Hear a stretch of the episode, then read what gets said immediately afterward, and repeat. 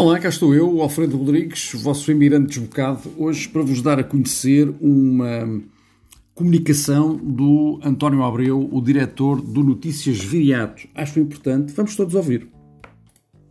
Ora, viva a todos! O meu nome é António Abreu, sou diretor do jornal online Notícias Viriato. Da última vez que fiz um vídeo foi para falar sobre a notícia que publiquei no Notícias Viriato que denunciou o artigo 6 da Carta dos Direitos Humanos pelo aquilo que verdadeiramente era, uma lei da censura.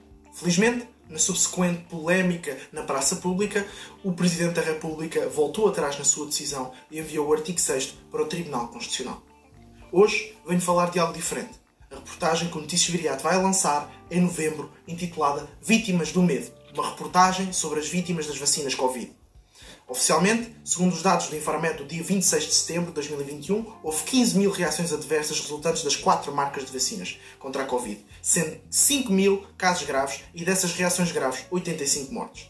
Estes são os dados oficiais em Portugal. Mas segundo um estudo da Faculdade de Medicina do Porto, só aproximadamente 10% das reações adversas aos medicamentos é que são reportadas às autoridades. O que quer dizer que o número real de reações graves poderá ser até 10 vezes superior ao que é relatado na farmacovigilância do Infarmed.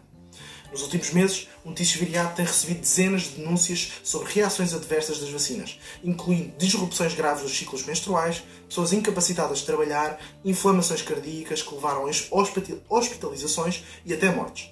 Só nas últimas horas, desde que publiquei sobre a reportagem nas redes sociais, recebi mais de 10 e-mails a denunciar casos de insuficiência respiratória, infartos, cegueira e cancros.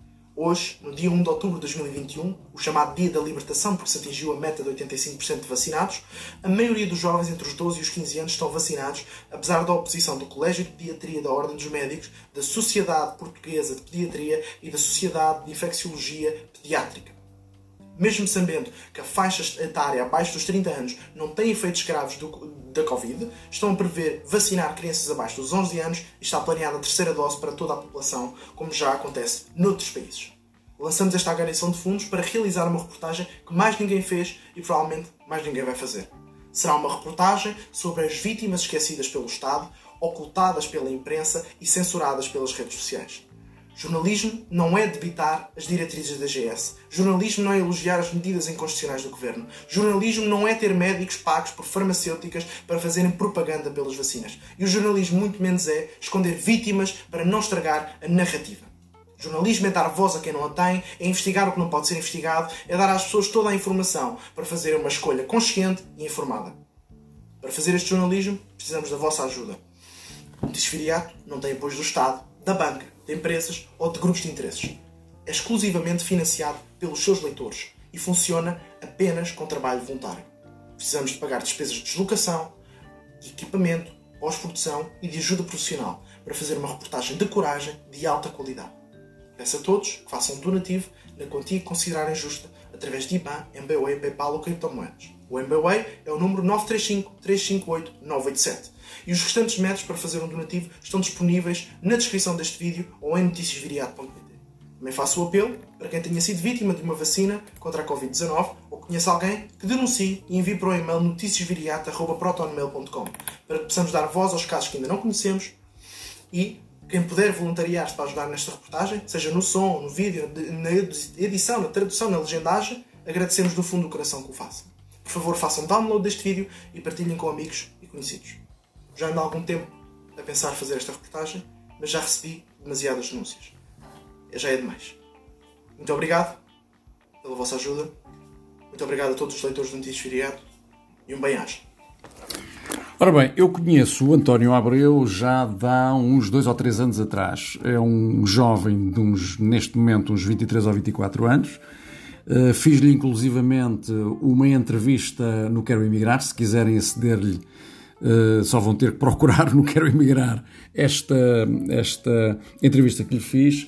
É, uma, é um jovem com uma inteligência acutilante, muito determinado, uh, muito claro, transparente. Adoro este, este rapaz.